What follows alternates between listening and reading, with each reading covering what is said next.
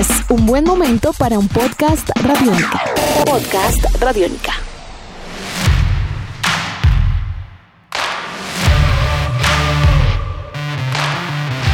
El rival de Colombia este viernes por las clasificatorias al Mundial resulta ser una incógnita, al menos en cuanto a su plan de juego se refiere. José Peseiro, entrenador de la selección de Venezuela, recién ha tenido su primer contacto oficial con los jugadores, y el hecho de que poco sepamos de él, y por supuesto de la vino tinto, hace de Venezuela un rival de cuidado. Bienvenidos a Tribuna Radiónica.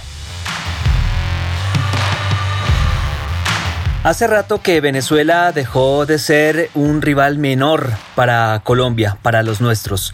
La Vinotinto cuando enfrenta a nuestro país se juega finales, le pone intensidad y garra cuando a veces el fútbol no alcanza. Este viernes a las 6 y 30 de la tarde se disputará el partido en Barranquilla y nuestro rival, al igual que la tricolor, ha tenido problemas para armar la escuadra. Cuatro bajas ha presentado la selección de Peseiro en los últimos días y no son ausencias menores. Salomón Rondón, José Martínez, Junior Moreno y Arquímedes Figuera no estarán en Barranquilla debido a la falta de permisos de sus clubes y también debido a inconvenientes logísticos. No en vano, la lista presentada por Venezuela tenía 32 jugadores para prever este tipo de situaciones. Lo que llama la atención, entre otras cosas, de este partido es que Peseiro fue asistente de Queiroz en el Real Madrid en la temporada 2003 y 2004. Es un portugués de 59 años y su única experiencia a nivel de selecciones fue como entrenador de Arabia Saudita entre 2009 y 2011. Llegó en febrero de este año a tomar las riendas de Venezuela para reemplazar a Rafael Dudamel.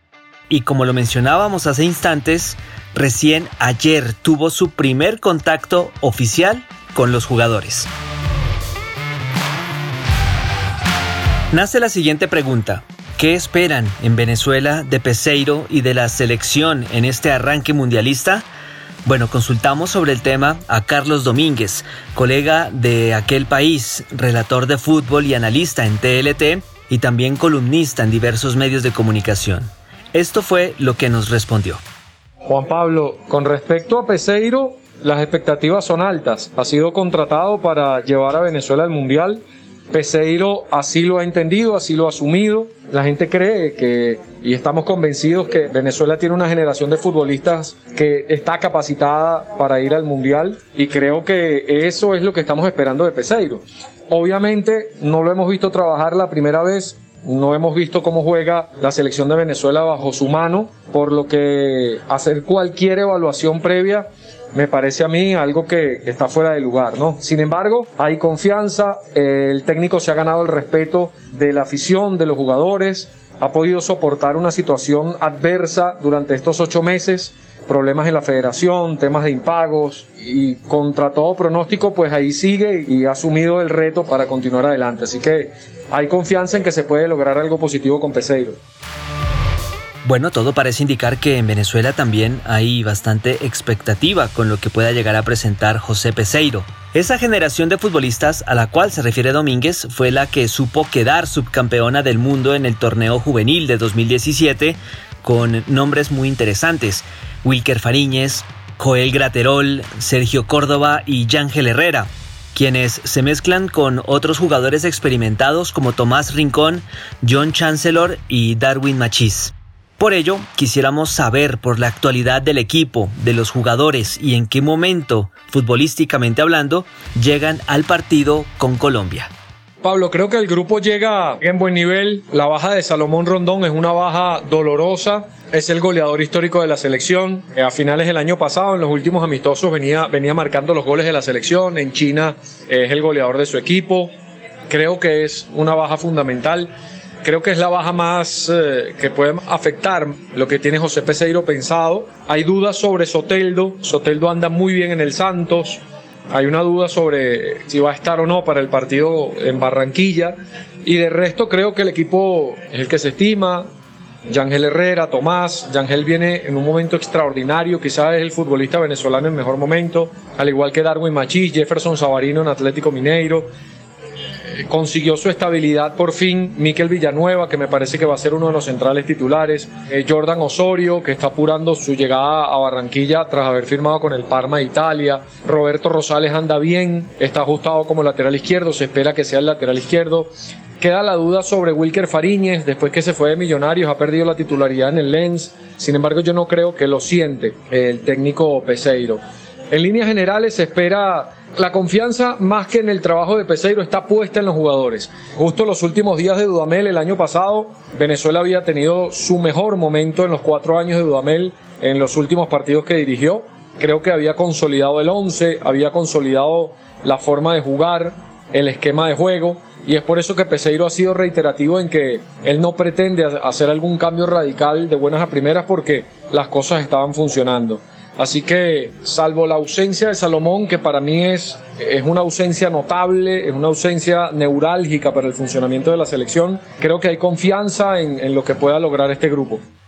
En ese orden de ideas, Peseiro apuesta o apostaría por la continuidad seguramente. El último juego que disputó Venezuela fue amistoso ante Japón en noviembre del año pasado, ganándolo cuatro goles a uno. Ese día formó con Fariñez en el arco, Hernández, Osorio, Miquel Villanueva y Rosales en el fondo. Herrera, Manzano, Rincón en el medio campo y arriba Machís, Rondón y Soteldo. Ya habíamos mencionado de manera genérica la seriedad con la que la Vinotinto toma este tipo de partidos. Sin embargo, y ya para cerrar esta edición de Tribuna Radiónica, nos gustaría conocer la opinión de Carlos Domínguez, narrador y analista venezolano de TLT, acerca de cómo nos perciben a nosotros desde aquel país y cómo palpitan, si se permite el término, este partido entre países hermanos. Y esta fue su respuesta. Los partidos con Colombia siempre son especiales porque es considerado un clásico Quizá el aficionado no lo ve tanto como un clásico más que el jugador. El jugador sí ve un, Venezuela-Colombia más como un clásico. Sin embargo, siempre es un partido donde las opciones son equilibradas. Independientemente de la forma como lleguen, es un clásico y siempre se tienen ganas, ¿no? La rivalidad siempre ha sido para nosotros el, el partido más, a ver, con más rivalidad que puede tener Venezuela en el continente es este. Y la expectativa que hay es de ahorita de una incertidumbre tremenda. De hecho, la mayoría hemos coincidido en que es un partido, obviamente que entre los números pudiera perderse, por la diferencia, por el trabajo, quizás incluso hasta por el tiempo de trabajo que tiene Queiroz con sus dirigidos. Pero sabemos siempre que los resultados, así como se ganó en Barranquilla, así como fuimos y, em, empatamos también en Barranquilla, en los dos últimos partidos de eliminatorias, creo que es una posibilidad tan probable que ganemos como perdamos. Pero sí, es un partido especial para todos. Edición de este podcast a cargo de Alexis Ledesma. Yo soy Juan Pablo Coronado y nos volveremos a encontrar en otra edición de Tribuna Radiónica. Hasta pronto. Nuestros podcasts están en radionica.rocks, en iTunes, en RTVC Play y en nuestra app Radionica para Android y iPhone. Podcast Radionica.